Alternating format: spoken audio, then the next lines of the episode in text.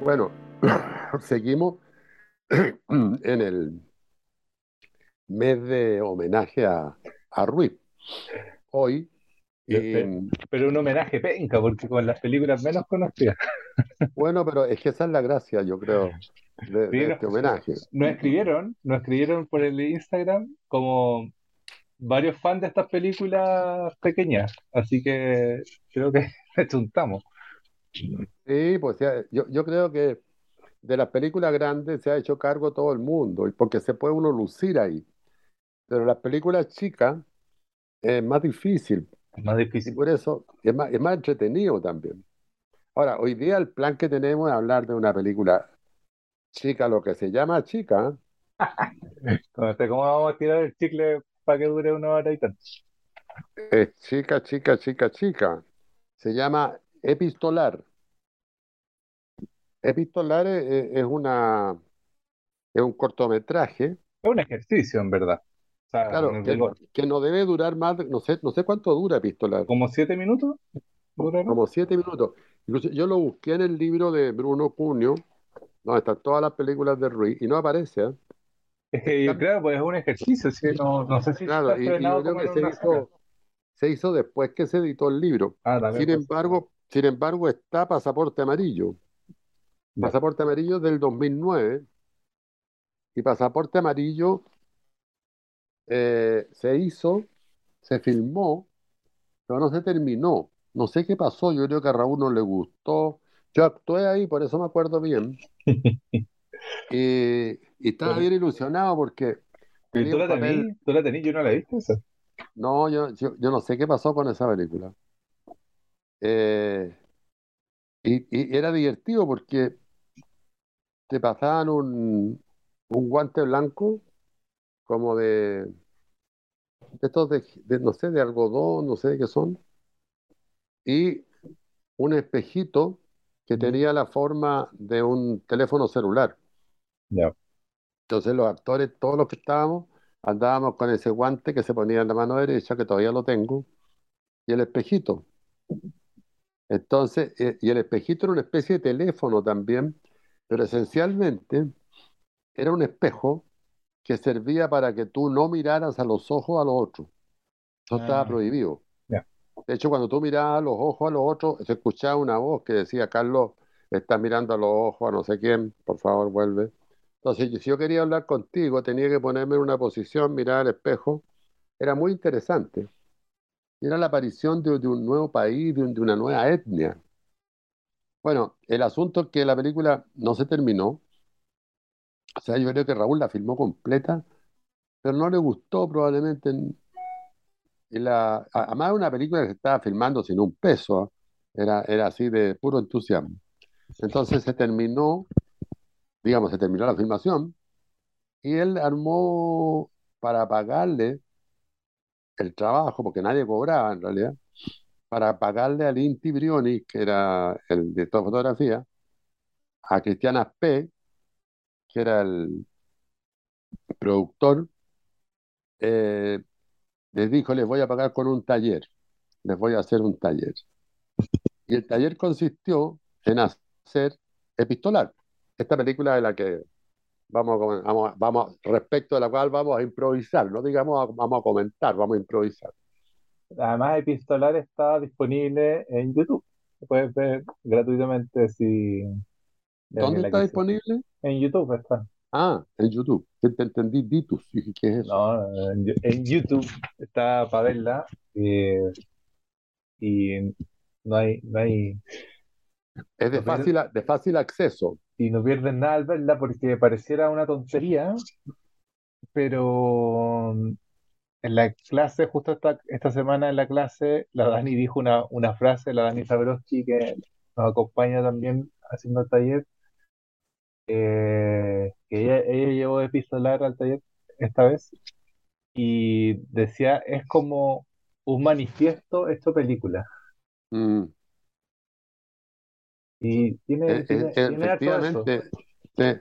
Porque, bueno, hay que adelantar aquí, porque no lo han visto nuestros auditores, eh, que esta es una película que tiene como, tiene lo que tiene para hacer película, bueno, primero que es filmada, pero tiene una mesa, una taza y una moneda.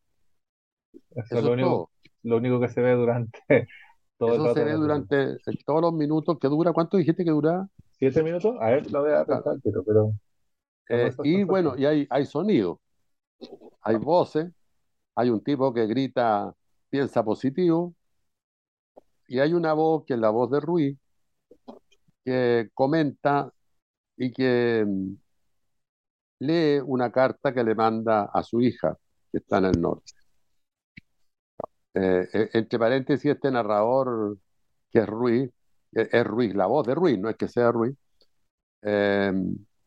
es ciego. Sin embargo, logra ver una taza y una moneda. ¿ah? es bien curioso. Bueno, con esos elementos, dos voces, la de Cristiana P., que es el productor habitual de las películas que hizo, la última película que hizo en Chile, Raúl, el Inti Briones, que lee una carta, al final la carta de la hermana del personaje, eh, y, la, y la voz de Ruiz, con todo eso se arma la película. Eh, es, fascinante porque es una película que toca muchos temas, que altamente, o sea, temas bien complejos, sin embargo tiene un aspecto de ser extremadamente sencilla, sobre todo por los elementos que están ahí. Sí, igual, igual quizás es bueno aclarar que como un buen cuento de Borges, o como, me encanta como parte de este libro de Sambra Bonsai, que, que dice como, esto es una, es una novela corta, esto es como una película corta, o, como los cuentos de Borges, que son una novela corta, no por, por la extensión de hojas que tiene, sino por que la, la profundidad que logra abarcar en algo tan corto lo transforma en algo mucho más que un cortometraje, porque sí, es incluso esto que es casi un ejercicio de taller de cine, como de primer año, podría ser, que de lo mostramos en taller de cine de primer año, eh, es altamente complejo porque eh, se pone en manifiesto una de las ideas principales quizás del cine de Raúl Ruiz, que es que pareciera que no hay un centro en la película. O sea, se construye a partir de estos elementos y cuando ya está instalándose, se desarma y se vuelve a armar otro y después se desarma de nuevo y se vuelve a armar otra cosa y tú dices, oh, acabo de ver algo sin conflicto central y, y que tiene principio y final, pues como que no es como una historia eterna, pues no es como las películas de Andy, de, de Andy Warhol que era como una persona durmiendo 10 horas. Pues. No, aquí pasan varias cosas. Claro. Yo, yo contaba la, cuando la mostramos, yo la mostré en un curso que hice para alumnos de diferentes facultades. Eh, y un alumno de ingeniería que siempre son vistos como los alumnos más duros, los que entienden menos lo que es falso, porque son bien imaginativos, por lo menos los que participan en estos cursos, tienen otro tipo de, de pensamiento, pero, pero es un pensamiento muy rico me pidió una copia de la película. Y yo le dije, ¿te gustó? Sí. ¿Y por qué te gustó? Le, pregunté. Porque es muy ingenieril, me dijo. Mm. Eh, es buena idea, me quedé pensando cuando la dijiste, porque finalmente igual es como una ecuación. Es como una ecuación donde, claro, donde nada se pierde. No, y las ecuaciones son un, un reflejo teórico muy pequeñito de algo súper grande, po. Exacto. Entonces, esto es como una ecuación porque tú podrías pescar este mismo, este mismo sistemita que se construye ahí, que, que básicamente es eh, el juego con estos dos elementos entre sí. Había un estudiante que dijo algo que, que se lo voy a robar, que es como la dicotomía entre dos objetos, como la, la taza y la moneda, y cómo construyes una relación entre una taza y una moneda, para después construir, una vez que se instalan estos signos, construyes un, es como un marco teórico que construyes para después eh, deformarlo o deconstruirlo. Entonces después, en una parte del cortometraje le preguntan, ¿qué significa para ti esta taza? Y, él dice, la voz en off dice, eh, Antofagasta. ¿Qué significa para ti este que está haciendo sonar la taza? ¿Qué significa este sonido? Eh, la bandera de Colombia cualquier cosa. Y claro, y en esa dicotomía que se construye en este, o como esta equivalencia que se construye en estos objetos, los carga de otros significados cualesquiera y, y engancha de nuevo otra historia a partir de, esta, de estas combinaciones. Y después, nuevamente, entra la 12 de la moneda como una historia más, más concreta o más realista, donde uno pudiese leer todo lo anterior como el sueño de un loco o el recuerdo borroso de una persona que está con alguna demencia. Em, pero esos elementos los podéis agrandar, o sea, podría ser una película de 60 minutos o más con esta estructura. Claro. Y, es bonito porque ahí aparece esta, esta idea de, de Waldo Rojas que le llama la película impostora, que, que es como, como una falsa película. O sea, la, la, trama, o sea, lo que sujeta, digamos, esta serie de experimentos que, que hay en la película es una supuesta trama de un hombre que le escribe a su hija una carta y que al final le ha ido mal, es ciego y está en el norte, se dan cuenta al final la familia eh, pidiendo limosna en una taza. Entonces, en ese sentido muy ingenieril, porque nada se pierde, todo se transforma, todo, todo termina, todo termina, nada es inútil, digamos, todo, todo, todo está, todo está funcionando. Mm. Eh, entonces tal, esta, cosa de la película impostora, o sea, una, historia, una historia que parece ser la historia de la película, por eso impostora, pero está disfrazada en realidad, se disfraza de, la línea de fábula, se, se, disfraza de historia de la película para que uno la siga. Pero en realidad lo que uno termina siguiendo es una serie de experimentos lingüísticos que la película hace y que son muy fascinantes. A mí el que más me gusta es ese cuando va a ver al doctor, eh, que lo dijiste recién tú. Eh, va a ver al doctor y el doctor después de varias preguntas le pregunta si, si se despertó en la noche, en fin, cuántas veces. Le pregunta, eh, este, hace un ruido, toc, toc, golpea con una cuchara una taza o, o, una copa, no sé. La taza, la taza. La misma taza, la misma taza. Eh, y le dice, ¿qué es este ruido para usted? Ah, ¿Qué es este ruido? No, no suena. ¿No suena? No sé por qué no suena. Oh. Ah, puede ser que tiene como un micrófono de cancelación de ruido. Claro, eso debe ser. Bueno, pero aquí Sebastián está, estaba haciendo, estaba luciendo, sonar una taza. Luciéndome con la taza de té que tenía en la mano, pero A ver si yo hiciera así. ¿Tampoco suena? No, eso suena. Ya, pues entonces era, es esto en la película. El médico le dice, dígame, ¿qué es este ruido para usted? Y Rick contesta Colombia. ¿ah? Una cuestión. Después hace otro ruido. Y este otro, eh, mi papá jugando la pelota, estoy inventando cualquier cosa. O sea, eh, la arbitrariedad del, del, signo, ¿no? Aparece ahí. O sea, se abren un montón de líneas, pero esto en una, en, en, en una película de siete minutos, donde el que está hablando es un tipo que está quedando ciego pero que está descubriendo que no está tan ciego porque logra ver una taza y una moneda. Claro. Entonces, tiene también su elemento humorístico, pero se están planteando una gran cantidad de, de cuestiones que tienen que ver con la teoría del cine, tienen que ver con la teoría del lenguaje. E, e, este, este, este golpeteo a la taza, donde cada sonido, el, el paciente que es la voz, que es Ruiz, lo reconoce como... Y el médico le, no, no, no, no le hace ninguna objeción, lo reconoce como cosas muy raras.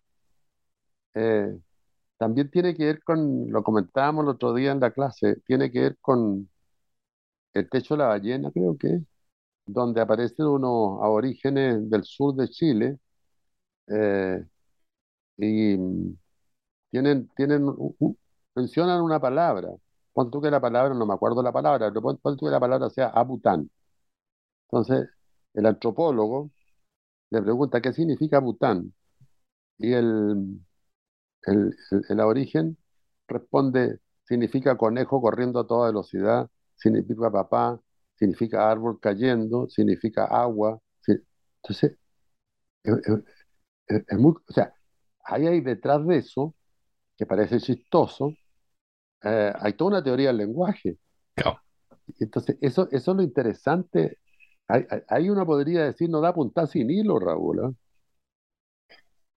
No, y, y, quizás como, como también yéndonos a lo que estábamos hablando en clase, eh, que, que pareciera que el, los objetos, si nos dejamos llevar o atraer por lo que, lo que nos permiten su propia materialidad, podríamos construir las historias desde, desde algo tan simple como ese objeto.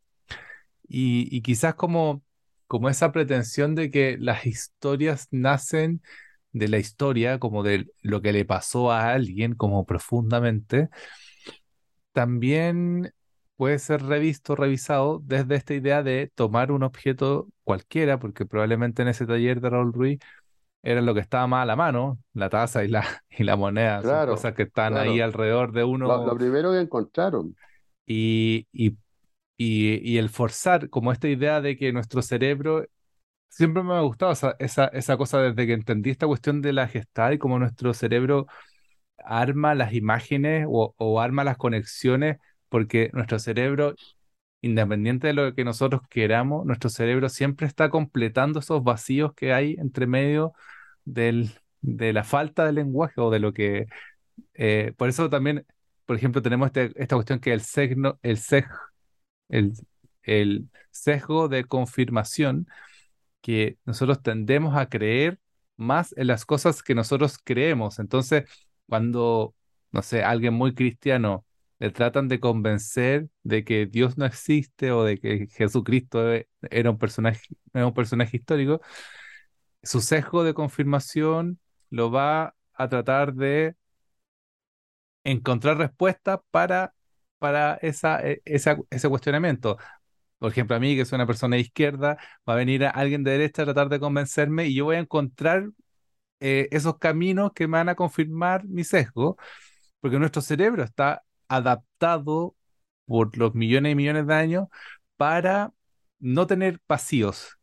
Entonces, cuando nosotros ponemos y ejercitamos nuestro cerebro y ponemos cualquier cosa, me gustaban esos ejercicios que uno hacía cuando chico, como que te hacían una raya en el cuaderno y tenías que hacer un dibujo con esa raya. Bueno, con la historia o los relatos podríamos jugar a esto mismo, poner un par de objetos encima de la mesa. Ya, ¿qué se te ocurre con esto, Carlos? y empezar a hacer un juego Claro. y algo sale. Bueno, yo, yo jugaba con mi hija a eso, decía, armemos un cuento, entonces eh, con un pájaro, eh, la mesa, el comedor y un sándwich. Entonces, ser capaz de construir un relato a partir que un poco el ejercicio que, que, que, se da en clase que acabamos de dar y que vamos a evaluar este jueves. ¿no? ¿Cómo, cómo, cómo hacer para transformar, en el caso de Ruiz, la taza, que es un objeto, en una imagen? Porque eso es lo que termina pasando cuando tú armas un relato alrededor de un objeto. Que el objeto deja de ser eso que, que es, digamos, y se incorpora a, a una estructura, a un, eh, a un sistema. Y esa frase que a mí me gusta repetir, que es de Derrida, que dice, nada remite a sí mismo. Es decir, esa taza puesta arriba de la mesa de esta película es una taza, pero si esa taza la pone, no sé. en la mano un eh, mendigo, en la mano un mendigo. En la mano un mendigo que también se pone en el corto, es otra taza. O, sea, es la misma taza, pero está eh, determinada por su contexto. Así que es la frase de Derrida. Es mm. decir, nada remite a sí mismo. O sea, todo, todo es finalmente eso que es más lo que está a su alrededor. Ah, porque ahí la tasa, la tasa en determinado momento y la moneda se transforma en otra cosa. Sí. Entonces, y, y, cuando se transforma en imagen la tasa, eh, cuando deja de ser tasa, digamos, cuando es registrada prácticamente, lo que ocurre es que, se, que no se solidifica nunca, se empieza a mover, se empieza a, a aparecer de diferentes maneras. y, y a tratar de evitar tener una pura condición de taza. Tiene varias condiciones, que es un poco lo que uno está acostumbrado a ver en las películas de, de cine fantástico, de cine, de cine infantil, que hay magia donde las cosas se empiezan a transformar, van, van, van siendo el clásico ese de la, de la princesa que ves un ratoncito y el ratoncito se transforma en príncipe. Pero, pero ponte tú, en el, en el Principito, me gusta esa cosa de que, que habla sobre la rosa, de que la rosa es una rosa cualquiera, pero cuando pasa un poco de tiempo con la rosa, deja de ser esa rosa y es se vuelve tu rosa. Y una idea muy simple, muy, muy quizás básica, pero eh, te contaba que me pasó algo parecido cuando vi la película de Nicolás Guzmán, que trabaja con nosotros en el taller también eh, que est- estrenó ahora en, en, en Sanfic, que se llama Me gustaría que vivieras mi juventud de nuevo, que parte con, con dos personajes que la imagen de ellos, de hecho, es grabada en Zoom, porque grabaron parte de la película en pandemia. Y claro, todo el principio decís, bueno, pero esto, no sé, esto no es cine, pues, si son dos personas eh, como nosotros ahora en Zoom, ¿qué, qué, qué ima- qué imagen tiene eso? No, no ni una imagen. Pero cuando empezáis a pasar un rato y vais viendo esa, ese, ese, en esa película es bastante nítida como ese metamorfoseo que pasa entre algo, en esta, en este caso estas personas, que se transforman en personajes. Entonces, en, en Raúl Ruiz, en este cortometraje, también pasa algo de eso, que es como una taza, que es una taza como cualquier taza que podríamos tener en nuestra Sin casa, oreja, además. sin oreja, particularidad. que al principio es una imagen de una taza, no, no tiene ningún sentido, no tiene ningún relato, es una imagen de una taza, es una imagen que por sí misma no no muestra ninguna fuerza, pero al final del cortometraje esa taza cambió como imagen. Y eso es súper impresionante porque bota uno de esos paradigmas que tiene el cine o esas como grandes principios que, que a veces el cine trata de, de- de tirar encima, que es como la imagen tiene que tener una fuerza, la imagen tiene que tener una, una potencia en sí misma, porque si no, no es cine. Y no, pues, acá la imagen de una taza cualquiera, penca, una taza que tenía media, media picada ahí en, en, en la cocina, esa taza se puede, puede ser un personaje, fíjate. Claro, es que lo, lo, lo, lo que pasa es que la, la- los objetos y los personajes también, ¿no? Los actores, eh, o, o los no actores, los personajes que entran, por ejemplo, en el cine documental, eh, no, no interesa que se vean bien. Verse bien es responder a ciertos cánones de la moda. Eh, lo que importa es que permitan ver más allá. Mm. Entonces, esta taza, que no se ve bien porque es una taza súper común y corriente, eh, que está fuera de moda, podríamos decir incluso, porque ni siquiera tiene oreja, permite ver. Eh, y, ¿y por qué permite ver más allá? Porque está puesta en un contexto. O sea, ¿y qué significa estar puesta en un contexto? Significa que está apareciendo, que se está moviendo, que se está transformando. Y ahí se mete, me, me metería yo en un concepto de, que lo pone la Valeria de los Ríos en, en su libro Metamorfosis. O sea, el, el- cine de Ruiz tiene que ver con eso también, con, que las cosas van cambiando, se van metamorfoseando. Es bonito esa línea, porque la moneda deja de ser moneda, las voces dejan de ser voces, la, la taza deja de ser taza, la mesa deja de ser mesa, y empiezan a hacer otras cosas. Mm.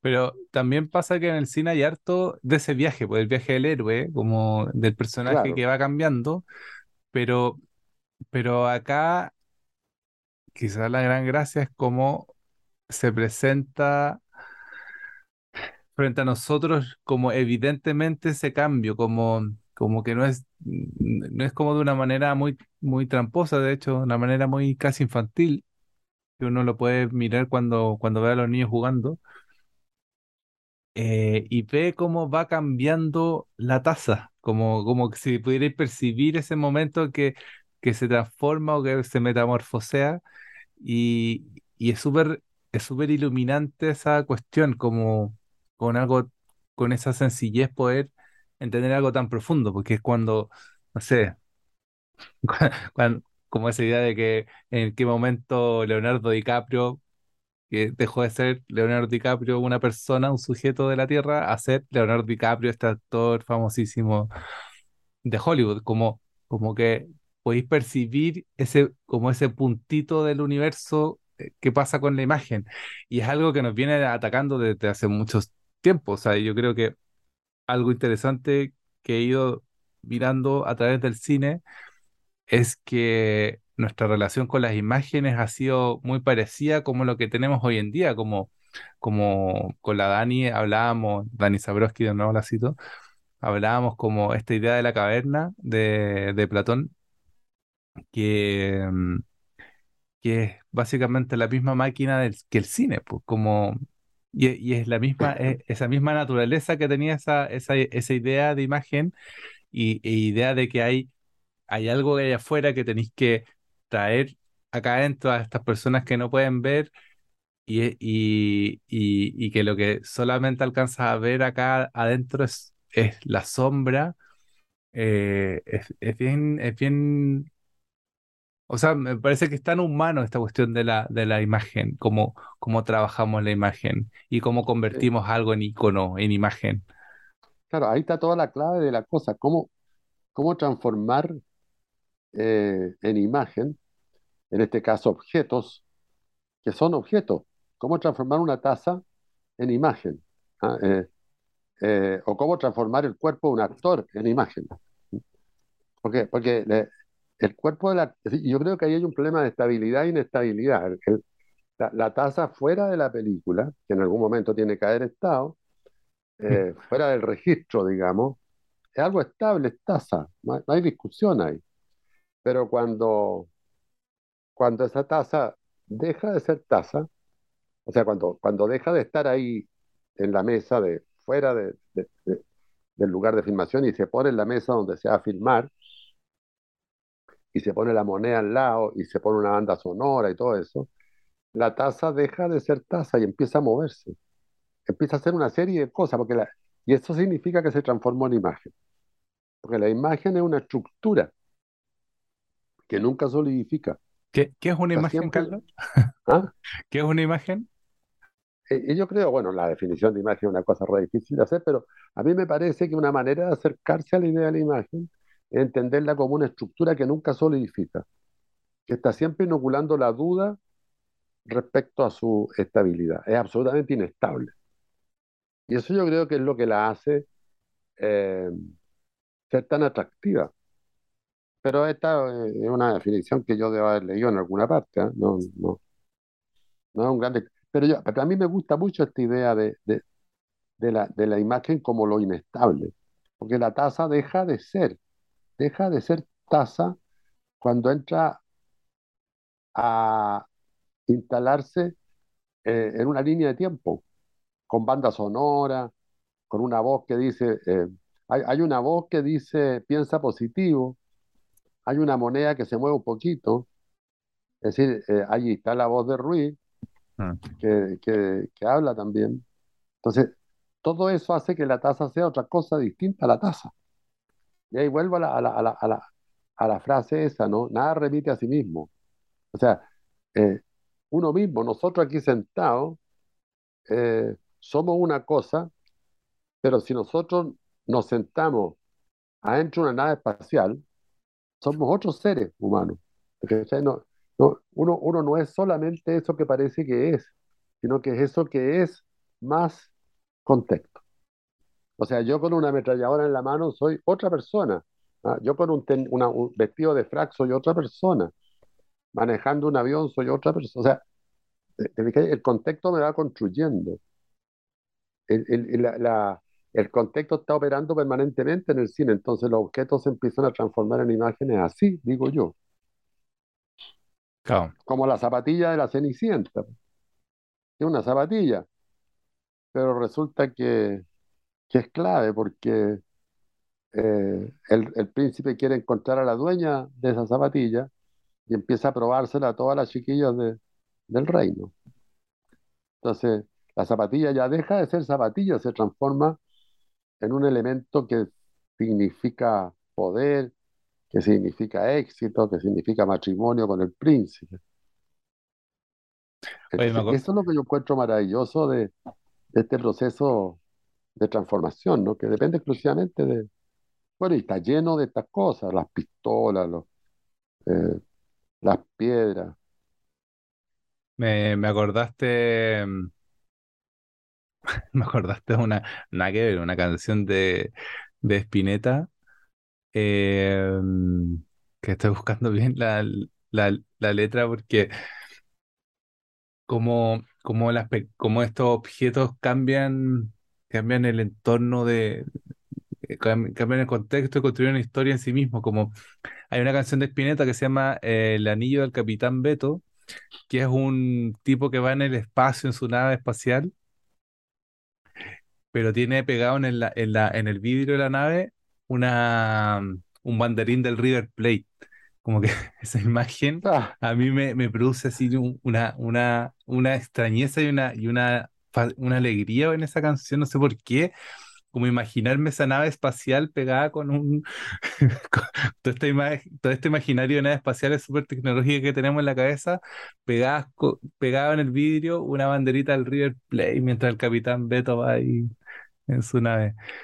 Eh, es bonito como, claro, como, como el objeto, eh, mm, como que en sí mismo, de, ahí al final voy a leer esta, esta gran frase de, de, mm, de otro, de otro filósofo del Spinoza, que ahí rima con Spinetta, pero mm, eh, que, que como este, este objeto produce una turbulencia, o sea, este, este pequeño gesto que hace Spinetta al poner una bandera River Plate en una nave espacial genera todo un contexto, o sea, como que transformase el, el, el, el espacio de la nave espacial y el contexto de la nave espacial. Y quiero leerte un- una pequeña cita del Raúl Ruiz que, que va con esta idea que dice, todas las películas duermen en nosotros. Estoy, leyendo acá la, la poética de Raúl Ruiz eh, en el capítulo de cine chamánico, que era un poco el que quería hablar hoy día.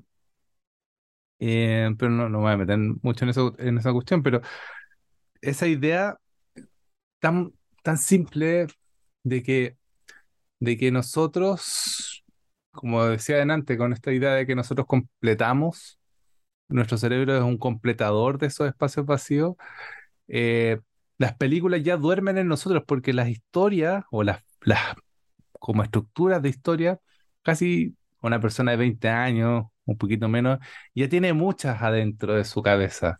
Entonces, lo que hace esta película, que, que es una película que podríamos decir casi sin imágenes, eh, la de la taza y la de la moneda de Raúl Ruiz, eh, lo que hace con esa taza o con ese objeto es que ese objeto llama sus, como sus otros, sus dobles, como esta cuestión media desdoblada que a Raúl le encanta, como que llama a otras películas, pues, y la película deja de ocurrir en la pantalla y ocurre en nuestra cabeza, que es la gran gracia. o sea, siempre, siempre es así. O sea, siempre es así, pues, pero a veces, claro, cuando vemos una película, como a ti te gustan las películas de vaquero, o a mí me gustan las películas de ciencia ficción malas gringas, claro, uno se sienta a mirar algo y que te pasen y te cuenta una historia normalita y puedes comer entre medio y no pasa nada. Y, y es bacán para tu cerebro porque como que tu cerebro descansa. Ah, no, lo que, lo que te iba a decir yo era otra cosa, así que la, una, una, una, la idea de que el- de las películas no son en sí, no ocurren en la Ah, pantalla. En no, la claro. pantalla, en la pantalla no, pasa mucho. Son unas sombras que van para allá, que van para acá, son puros cuadros fijos, claro. pues, la pantalla es plana, sin embargo vemos movimiento, vemos profundidad, vemos aviones que pasan hacia el fondo, en fin. Pero todo lo construye nuestra cabeza. O Mm. sea, son en mí las películas. Entonces, ese en mí, claro, es la idea del completar, ¿ah? que, que pasa en el caso de esta película que se llama Epistolar de Raúl Ruiz, eh, que uno termina completando también. Eh, porque como que la película te va poniendo en apuro. Y uno, en, la medida que la película no, no define su, su camino con claridad, uno empieza a pasarse películas también, a tratar de encontrarle y a pasarse películas a partir de todas las películas que ha visto, porque somos presentes y somos memoria también. Y todas esas películas están dando vueltas en mi cabeza. Entonces el fenómeno eh, de ver películas que se ve como una cosa tan sencilla que uno se sienta, prende la tele y empieza a ver, es súper complejo, porque ahí Y, hay y- una cuestión. y es súper atávico también, porque, Además, porque uno pensaría que o sea, un buen ejemplo de esto, que también está en epistolar, por eso insistimos que es como una película demasiado profunda, eh, un- un- una gran, una gran quizás eh, principio inquebrantable es que los humanos tenemos imágenes en la cabeza, e incluso los, los humanos que no han visto nunca o han visto poco porque han quedado ciegos, siguen teniendo imágenes en su cabeza, porque en la película de Pistolar el personaje principal es ciego, pero igual tiene imágenes, dice. Y claro, sí, pues yo, yo he conocido gente que igual es ciega y igual tiene imágenes. Entonces es, es tremendo que nuestro cerebro pareciera que tuviese un motorcito acá adentro produ- produciendo imágenes, como sería interesante poder ver qué imágenes ven esas personas que nunca han visto, pero tienen imágenes. No, eso es fantástico, eso es fantástico, porque, porque, las palabras, la palabra hablada o la palabra escrita, porque los ciegos pueden leer, porque este- está el sistema braille, Claro, la, la palabra, entonces, un, un, un no vidente, digamos, que no ha visto desde nacimiento, o sea, un no vidente absoluto, cuando lee en el sistema braille, eh, tienen que aparecer la imagen que la da la, la escritura. el tacto. El, pero es el tacto que le permite leer y al leer se le tienen que configurar imágenes.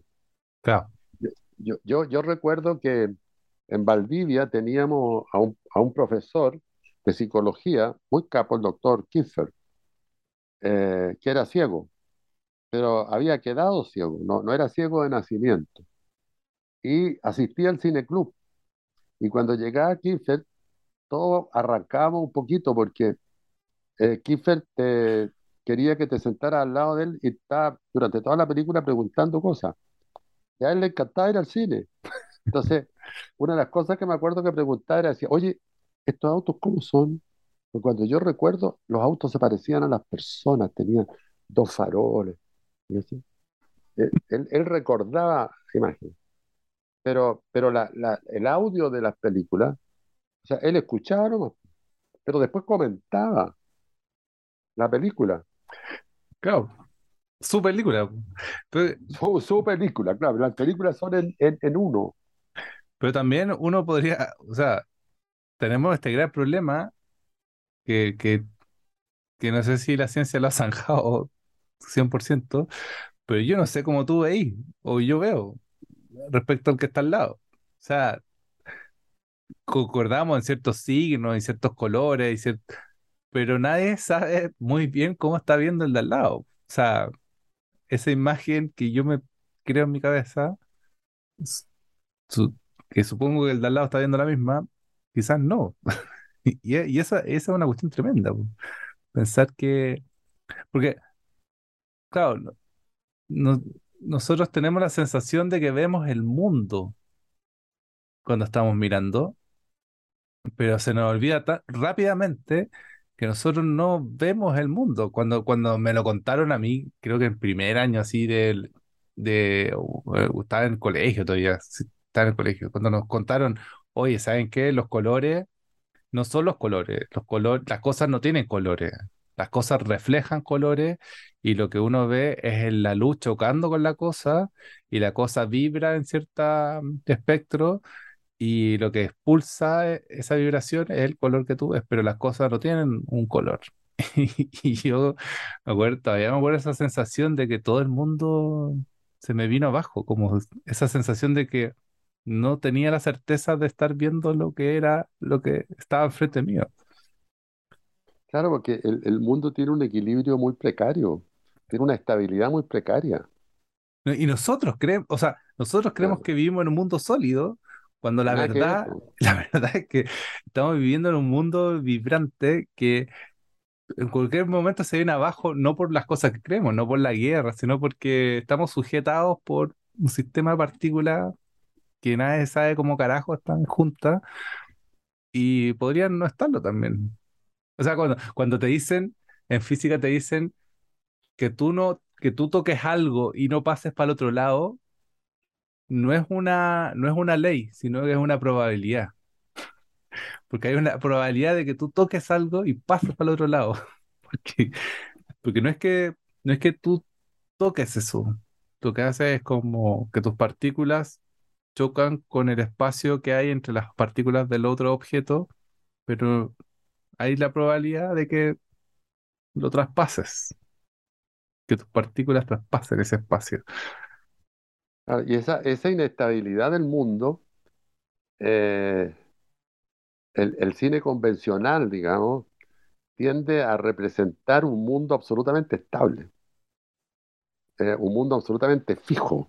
Es que no podríamos vivir en un mundo, en ese Si mundo. fuera, claro. Pero, pero el cine como el de Ruiz, lo que hace precisamente eh, es representar esta parte inestable, esta parte no comprendida de- del mundo. O sea, el cine de calidad se mueve ahí. Ahora, por cierto, claro, si todo se moviera ahí, bueno, no sé qué pasaría en realidad, pero Estaría como estar en hongos todo el día, todos. claro, No podríamos crear instituciones sólidas. a lo mejor era, igual es entretenido. sí. puede haber sido muy interesante. O sea, recordemos que nuestra humanidad vivió, ha vivido muchos más años en, en esos estados pre Mágico, y preindustriales, pre, preagricultura incluso. ¿Sí, cuántos años antes de la agricultura tuvimos? Como 5.000 años antes de la agricultura, una cosa así. Y ahí éramos puro planear por el mundo sin estructura, sin, sin que nadie te gobernara mucho. Eh, y claro, nuestra civilización tiene 100 años, ¿no? 100, no, 200 años. ¿ah? poco. Nuestra república. Se nos olvida lo, lo poquito que es en relación a la historia total. po. Como decía Condorito, no somos nada. No, pero Condorito vota rechazo, así que no lo citemos. Vota rechazo, Condorito. El otro día vi un, un meme, o sea, unos afiches de Condorito llamando a votar rechazo. No te puedo creer. Por eso es mejor Mafalda. Pablo. Hasta para eso, Falda. Para eso somos fachos, pues creamos monitos que son monitos infantiles que son fachos. Bueno, ahí, ahí- qué horror. El, el, eh, claro, pero, la- volvería a la tasa. La tasa tiene una, una inestabilidad tremenda. O sea, en ese sentido, Ruiz podríamos decir que hace un cine realista, en, es- en ese sentido, digamos. Porque el realismo consiste justamente, creo yo, en dar cuenta de la precaria estabilidad del mundo, a que, que todo es una cuestión muy inestable. Todo puede transformarse en segundos, y de hecho se transforma en segundos. O sea, la vida eh, eh, es un sistema de montaje también. Mm. Entonces, eh, en ese sentido, Ruiz eh, ah, tiene una, una mirada que creo que es, es más precisa del mundo. O sea, ent- entender que las cosas pueden ser y no ser al mismo tiempo, que es una cuestión que parece, parece un- un- una, una frase de mago, pero, pero en realidad eh, así funcionamos. Lo que pasa es que no, no hemos optado por il- vivir una ilusión, la ilusión de estabilidad, la ilusión de progreso, la ilusión de que mientras más años pasan, mejor va a ser el mundo, cosa que es bien discutible también. Pero también, también para no irnos en esa depri- de, deprimida, eh, Para no deprimirnos, justo yo estaba leyendo, mira, me acabo de acordar de este, de esta relación. Estaba leyendo un, li- un libro de Rebecca Solnit, no, no no sé, no me acuerdo de dónde era ella, es latinoamericana, no sé si es peruana o argentina. Y ella hace un libro que se llama Una guía sobre el arte de perderse. Está bien Qué bonito el buen libro. nombre. Sí, muy bonito. Y habla, hay un capítulo que me enamoré de ese capítulo porque habla sobre el azul, el color azul, y cómo, cómo este color se, fa- se va como ocupando para hablar sobre la distancia, y además el azul es como el color, uno de los colores que está en la punta del espectro de lo visible. Eh, pero el azul, ponte tú, cuando, cuando las cosas están lejos, las empiezan a pintar azules. Empieza a haber una, una convención respecto a eso, pero también justo choca con lo real porque las aguas, cuando están juntas y son profundas, se ven más azules, o el cielo, eh, eh, como que la lejanía y el azul están, están cerca. Y em, bueno, y dentro de este capítulo hay una hay una historia muy bonita, o una idea muy bonita que es sobre cómo los niños eh, cuando, cuando llevan, lleváis a un niño a un, acá en esta historia es como a un, al Gran Cañón. Llevan los niños al Gran Cañón y los papás están buscando el mejor lugar para mirar el, el, el paisaje, como vamos a mirar el paisaje y vamos a buscar el mejor lugar para mirar el paisaje. Los niños están jugando en el piso alrededor, buscando piedritas, buscando ramitas, buscando una conchita, porque cuando eres niño no está ese horizonte lejos Sí, pues, está, está todo cerca. Y cuando se va tu mamá, sentís que se va para siempre, porque la, la lejanía es algo absoluto. Eh, entonces, como esas relaciones como de cercanía y lejanía eh, se van aprendiendo con la edad. Y entonces es bonito como, como Raúl Ruiz tiende a volver a estos estados infantiles para trabajar con lo- esto que tiene cercano, pues, una taza, una moneda y, un- y una mesa, eh, y, y lo pones a jugar como si fuera un niño, pues. ¿Y cómo, eh, cuánto bueno, nos, nos falta ese estado para hacer cosas? yo, yo creo que, yo creo que Ruiz tiene mucho esa condición que todos los grandes artistas la tienen, ¿ah? De, de recuperar características de niño. O sea, Mm. porque el niño lo que está haciendo, bueno, el, el nombre exacto de esto es el exote, Que sí, eh, el Willy Taller hizo, sacó recién un librito que se llama Imagen Exote. El exote es, es el tipo que está viendo todo como si lo viera por primera vez, que eso es un niño. El, el- el claro. niño todo, to- todo, le resulta atractivo, todo le resulta novedoso, porque lo está viendo recién. En ese sentido, eh, un adulto que, que- que tiene esa, esa sensibilidad, digamos, un exote, Sí, eh, po. es alguien que está siempre fascinado eh, con, con lo que está alrededor, porque todo, todo le resulta... eh, pero el exote es alguien que se construye. O sea, un poeta es un exote. Sí, Y, y entonces, ese, ese exote, este, eh, bueno, Ruiz di- dice por ahí en una entrevista, porque le, le, le, le- le dicen, oiga, sabe que estuve viendo su película y me perdí. Entonces Ruiz le contesta, le dice, bueno, pero mejor perderse que encontrarse. Es que me, me recordó porque el nombre de- del sí, libro que una tú me guía, una, una guía sobre el arte de perderse. Perderse resulta mejor que encontrarse. Entonces, ¿por qué? Porque el, el, el que se pierde es el que viaja, el viajero, el exote, ¿ah? El, el, el que, el que no sabe bien, ¿ah? Porque el que sabe bien ya no, ya no tiene necesidad de mirar. Ve, ve un borde y ya entendió todo. Eh, no, y- no tiene lleva una, lleva una gran angustia también, pues. Sí, esa, ese lugar del saber como, o del creer que saber, porque cuando, cuando empezáis a saber algo te das cuenta que no sabéis nada.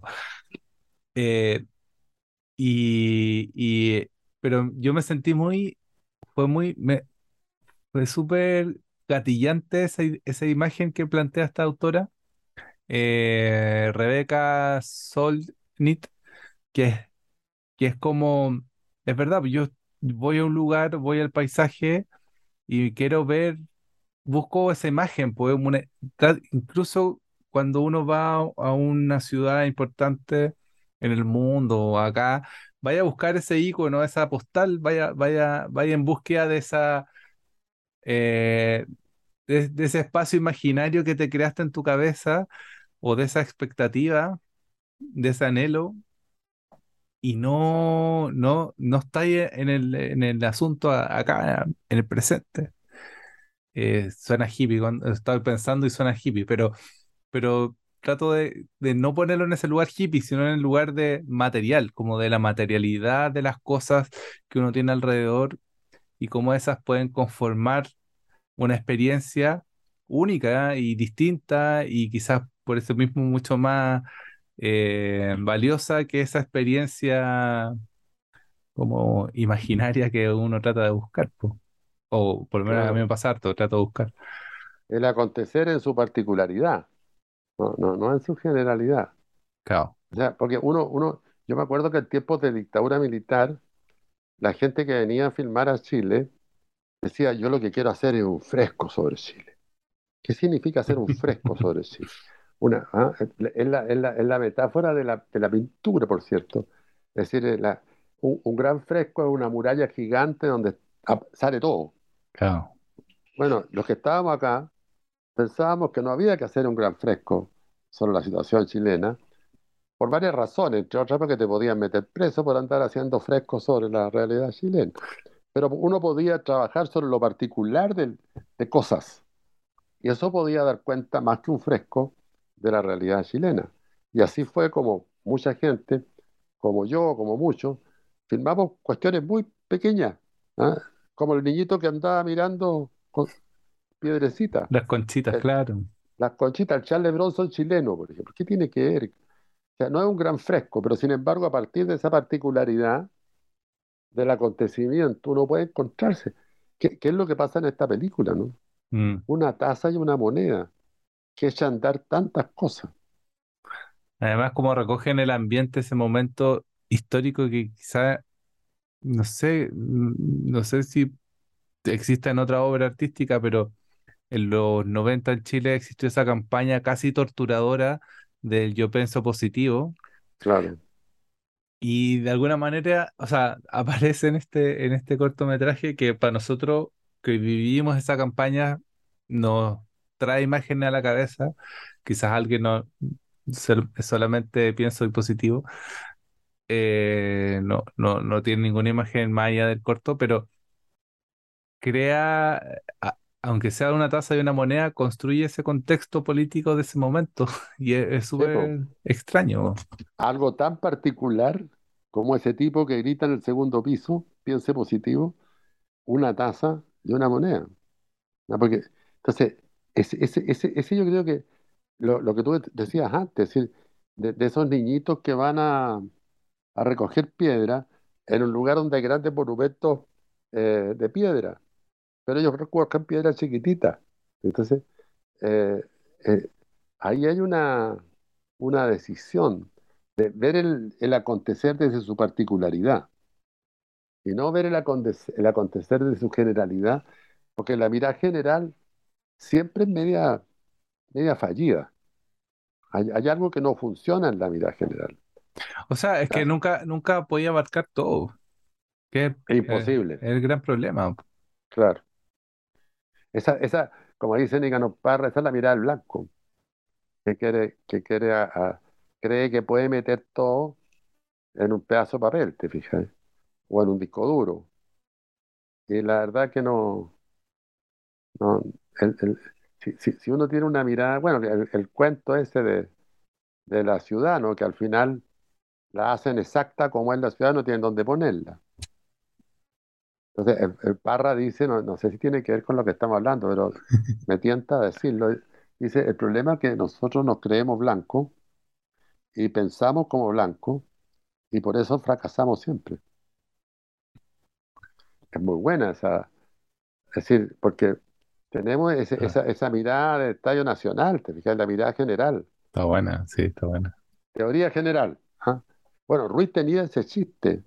En los años 80 me acuerdo que cuando se conversaba de cualquier cosa, por ejemplo, se podía conversar de cosas tan triviales como si se pedía cerveza o se te pedía vino, o si íbamos por un lado para otro. Y empezaba ese chiste, decía, teoría general. Cuando todo el mundo pide cerveza, se toma cerveza. Era como un juego, pero un juego que también tenía que ver con la idea de las teorías generales. Las teorías generales son generalmente miradas, miradas de blanco, dice Parra, porque son miradas de conquistadores, ah, miradas de, de- de- desde el poder. El poder visto desde acá es blanco.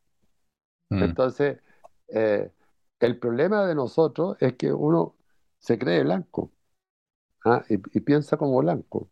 Y ahí se produce el problema. Ruiz yo creo que tiene, tiene, tiene la vuelta.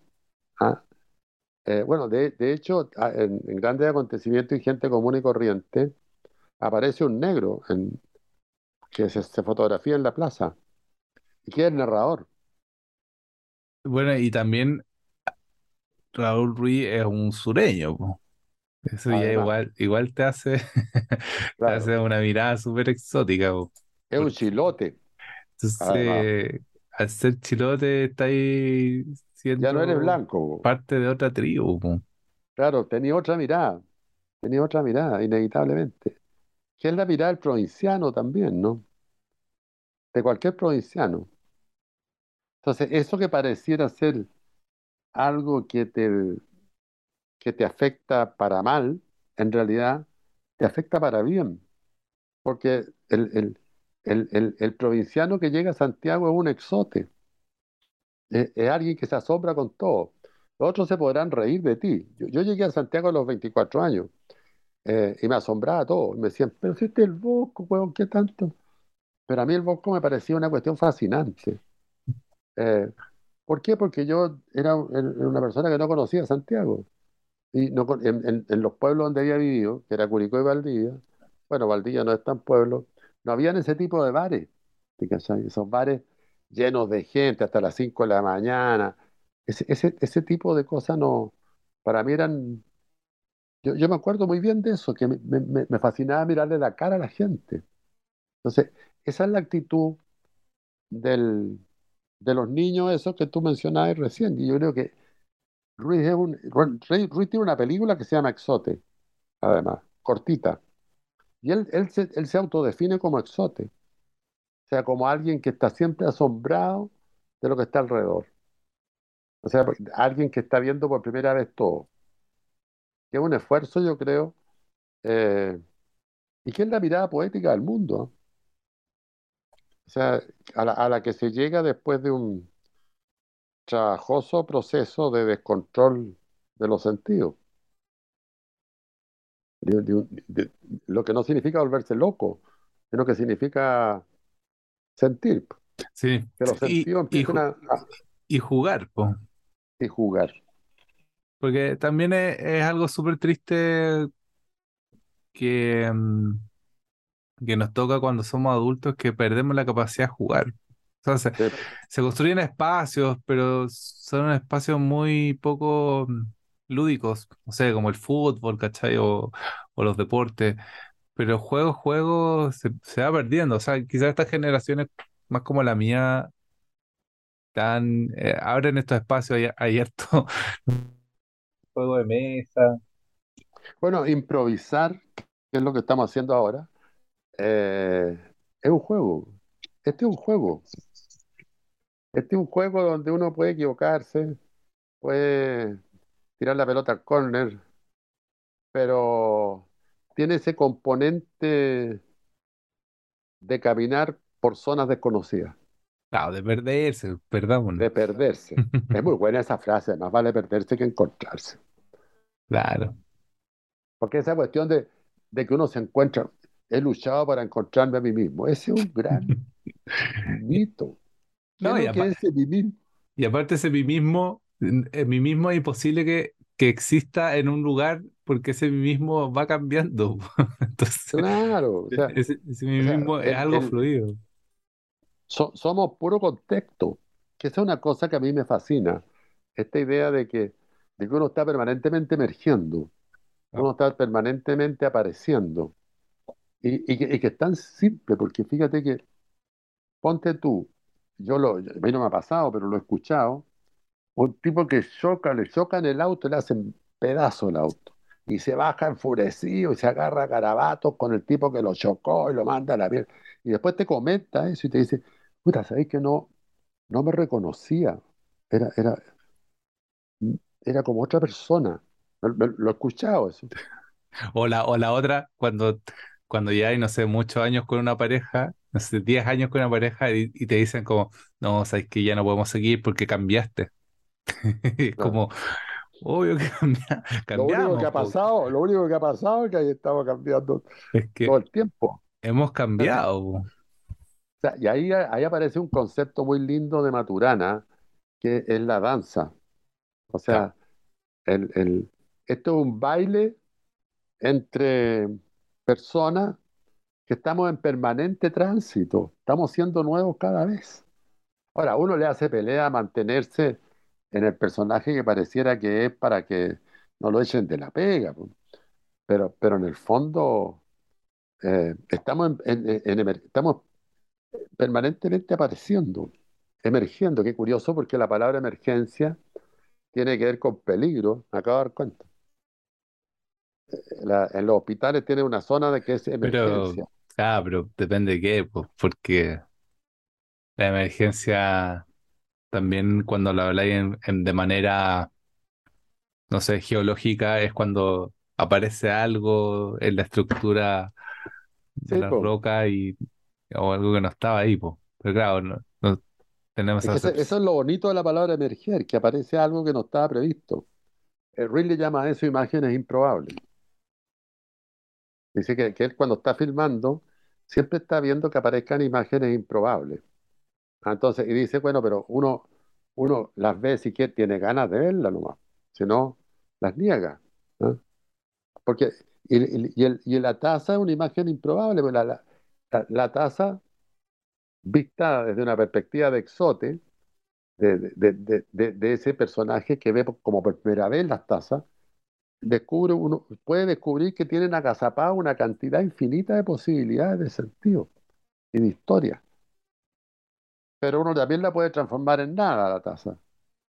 Pero, pero Ruiz lo que hace es, agarra la moneda y agarra la taza y, la, y las hace, hace que emerjan de esa relación múltiples líneas de sentido a partir de pura creación de, de puro montaje.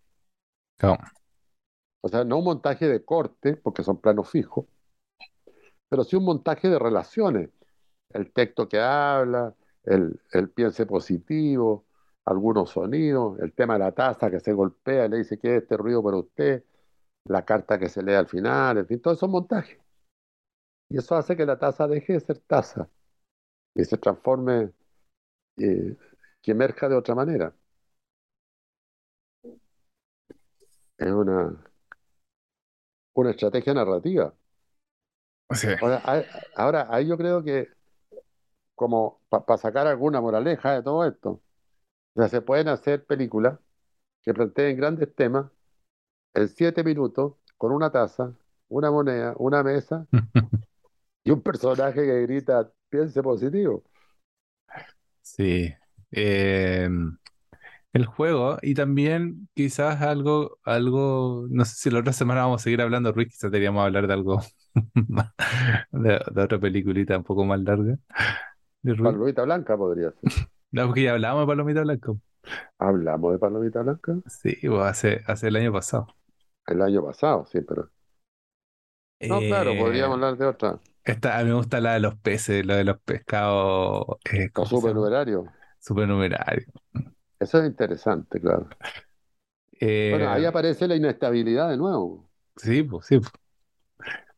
No, que, a la- a- que, que Raúl Ruiz también tiene una cosa que, mm, que el hacer continuamente le permitió fallar mucho también, pues. O sea, se, se dio el permiso que muchas personas no se lo dan de fallar.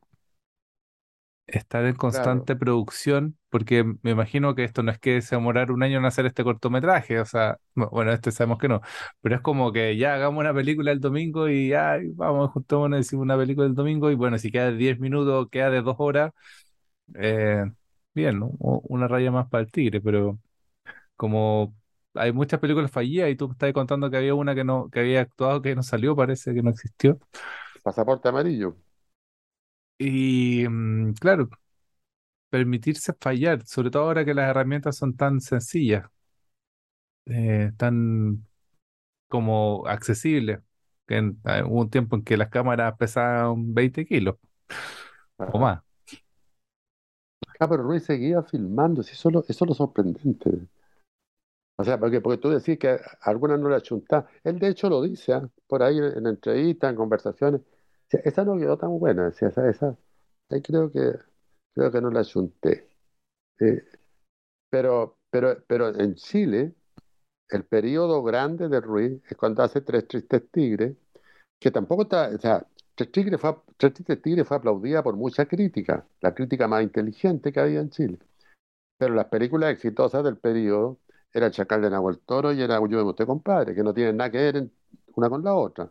¿Sabes que son películas de verdad, pues? Claro, Son películas, películas que uno, uno diría. bueno, es que ahí hay un concepto interesante que es de Willy Sí, Taller, ¿ah? Dice que, que, que Ruiz lo que hace es desobrar, que no construye obra, sino que desobra.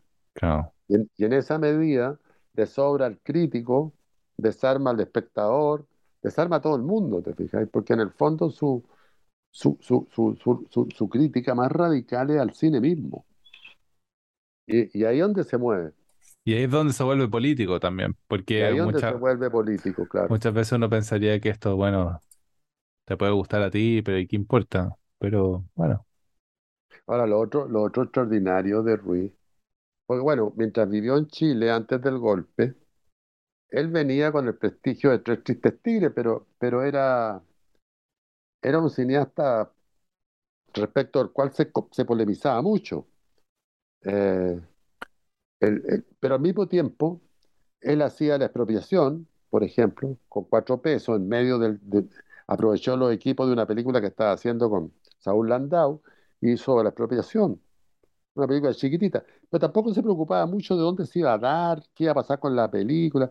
Igual uno sabía de la película, y después hizo el realismo socialista, después hizo la, en fin, hizo varias películas, pero se me encanta, películas ese me gusta. Pero es polémica, sí. Polémicas, Era- y eran películas que tampoco se daban en sala, ni habían estrenos, ni, sino que se hacían nomás. Entonces, yo creo que él en algún lado tenía la intuición de que esas películas se iban a ver mucho después. Colonia Penal, Eh, Es que el, porque, es que, es que el cine, o sea, hay, hay realizadores que creo que pudieron entender eso o tenían simplemente incontinencia artística, pero las artes en general, durante toda la historia de la humanidad, han, se han movido de esa manera. O sea, sí, Van Gogh tenía cuántos cuadros ahí a medio hacer en su pieza, eh, ah, eh, cualquier, cualquier poeta tiene cuadernos y cuadernos de libros escritos que no ha publicado.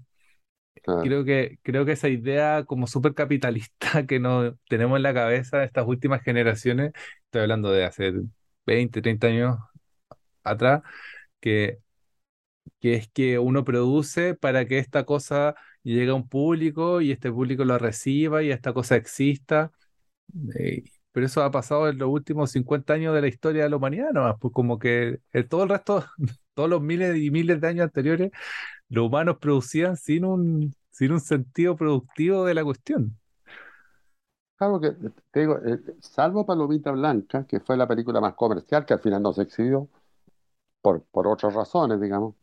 El- la otra eran películas más bien de, era como, como un investigador, como un, como un, un tipo que estaba probando recursos, probando posibilidades. Entonces, bueno, y él dice que el año 68, en el Instituto de Arte la Católica del Paraíso, él constituyó su teoría del cine. Ya. Él ahí aprendió con otra gente, pero haciendo clases y conversando, como consolidó toda una teoría del cine que le surge de hacer La Maleta, El Tango, El View, que tampoco terminó, eh, Tres Tristes Tigres, en fin, to- to- todo eso para él son más bien, creo yo, eh, prueba, prueba, prueba, prueba, buscar, buscar modelos.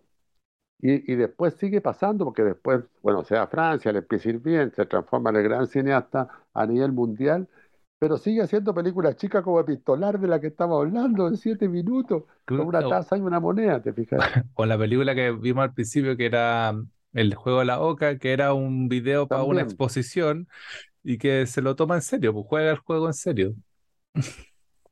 O sea, eh, ahí hay una cuestión un- un- también que uno puede aprender. De, de Ruiz hay que aprender muchas cosas.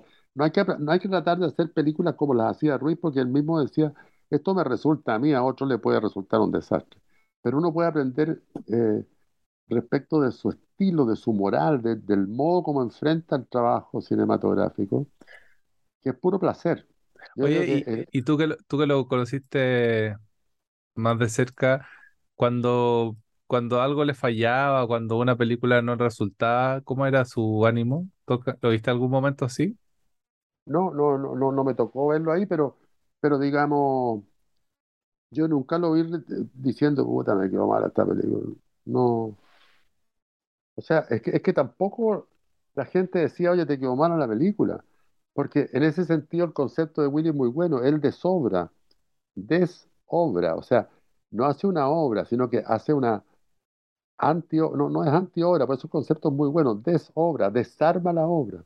Entonces, uno no podía decir, eh, oye, esa película, la expropiación, puta, que es mala.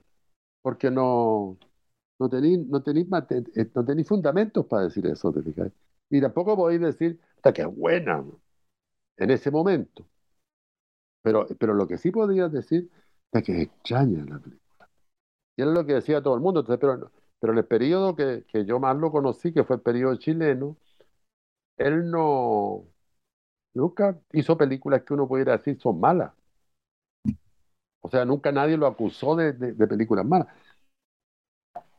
Y, Sí, pero lo que pasa es que se veían poco las películas también. pues Uno, uno se sabía, a, a alguien había dicho, yo estuve en la proyección que hicieron del realismo socialista, en fin, se ven mucho más ahora.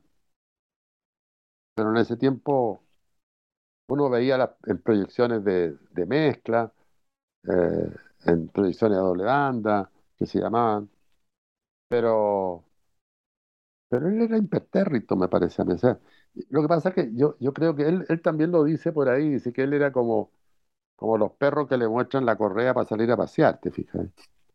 Eh, entonces dice que cuando se abría la posibilidad de filmar una película, estaba ahí, le Ya. fascinaba.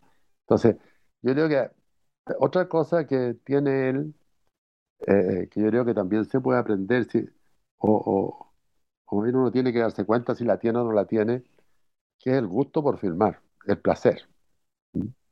El, porque yo creo que solamente si te encanta filmar, si te encanta hacer películas, vaya a hacer muchas películas. Y solamente si haces muchas películas, vaya a terminar siendo bueno. O sea, no, no, no hay otra manera. Entonces, yo creo que él le encantaba filmar. Agarraba vuelo con cualquier cosa.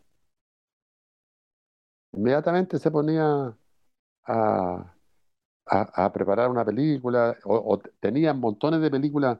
Bueno, Nacho Agüero le eh, rescató una frase de él que decía que estaba siempre en rodaje. O sea, él funcionaba en rodaje.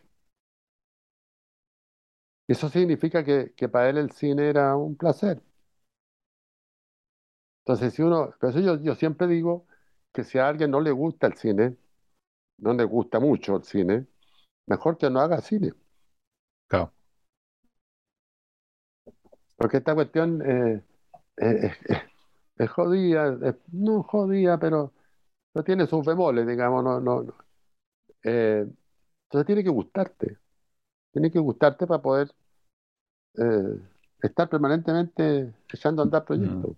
Sí, igual, igual yo creo que toda arte en cierta medida es dolorosa, eh, en el sentido de que visto desde un punto de vista súper, eh, a poner otro término más adecuado para no decir capitalista, postfordista, de, después, después de, de la idea de la, de la,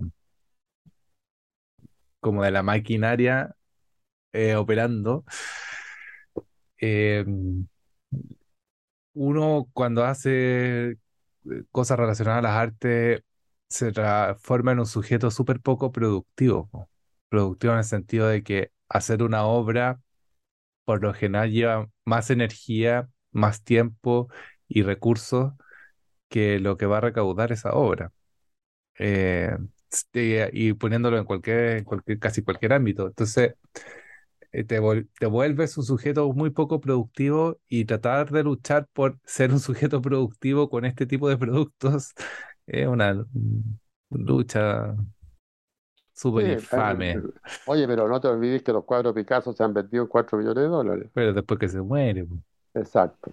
Por eso le digo, cuando, cuando te pretendes sujeto productivo con ese tipo de productos, está difícil. Si muy pocas personas lo han logrado en la historia de la humanidad. O sea, no, no nos pongamos ni siquiera chilenos, como en la historia de la humanidad, los que realmente han podido vivir de producir este tipo de proyectos o obras son muy pocos, muy pocos. Eh, lo cual no es un desánimo porque es bonito pensar que hoy día podéis recorrer un campo en el norte y de pronto encontrar unos dibujos de hace 5.000 años atrás y decir, oh, una persona dejó una huella en una piedra y yo la estoy viendo, estoy viajando en el tiempo junto con ese, ese momento de la historia. Pero claro, eso, eso no son objetos productivos, pues no, no tienen que ver con esa lógica. En una No, porque el lógica. arte, el arte no es un trabajo estrictamente. El, el problema es que se transformó en trabajo Y, porque no, se y, y- dividió y el que, mundo. y lo queremos forzar. ¿Qué? ¿Qué pasó? No sé. Ah, se produjo un silencio. No, yo digo que el arte, bueno, a, a mí esa es la teoría de Julio García Espinosa que me encanta, que el arte no es un trabajo, el arte es algo que se tiene que hacer después del trabajo. Pero, pero es más compleja la teoría. Ah, estoy, estoy sintetizándola muy caricaturescamente, pero, pero la teoría de- es- es- el, tema de que el, mundo se dividió en, en autores y espectadores, ¿te fijas? Pero cuando, si todos los hombres tuviéramos acceso al trabajo de arte, que sería una manera muy interesante de, mejorar las condiciones del mundo, bueno, el, el arte sería eh, posibilidad de todos los hombres y mujeres. Es decir, sería más o menos lo que pasaba con el folclore, que las señoras tocaban guitarra mientras se trillaba, el- se trillaba, ¿no? Mientras, Claro. mientras la- entonces, y la guitarra corría, y nadie pretendía sacarse el disco de oro de las ventas. Pero lentamente se fue industrializando esta cuestión. Entonces uno, si quiere hacer cine, bueno, tiene que capitalizar. Y ahí, y ahí empiezan los problemas. Pero Ruiz se las arregló estupendamente, nunca dejó de hacer las películas que quería hacer, eh, nunca le falló recurso para hacer sus películas, y hizo películas de todos los tamaños, como esta, por ejemplo, Epistolar. Es una película cortita, siete minutos, que se puede encontrar hoy día en, ¿en qué? En YouTube, en YouTube. en YouTube. YouTube está. Debe estar en Cine Chile también, seguramente. Mm, no, no sé, no sé. Eh, ese tipo de instituciones no, no tiene mucha biblioteca, que yo sepa. ¿Y ¿Cómo se llama la otra que, que tiene películas chilenas? Eh, Onda Media. Onda Media, ahí No sé, no sé qué películas de Ruiz hay en Onda Media. Podríamos ver No, qué hay no para verlas. Oye, estamos pasados de hora. Ya, sí, sí, nos fuimos, nos fuimos por las ramas. Bueno, como, como debe ser. pues. Nos fuimos por las ramas, terminamos hablando de arte. Ya. Pero Nombre, nombre del, del, del podcast. oh, pucha, habíamos dicho uno en la mitad que me quedó grabado, pero se me olvidó. Ah, Eh, ¿cómo era? Habéis di- habéis dicho algo de. No, no me voy a acordar. No, lo- hay una frase de, de, ¿cómo se llama esta mujer? Madame Stell, creo que se llama.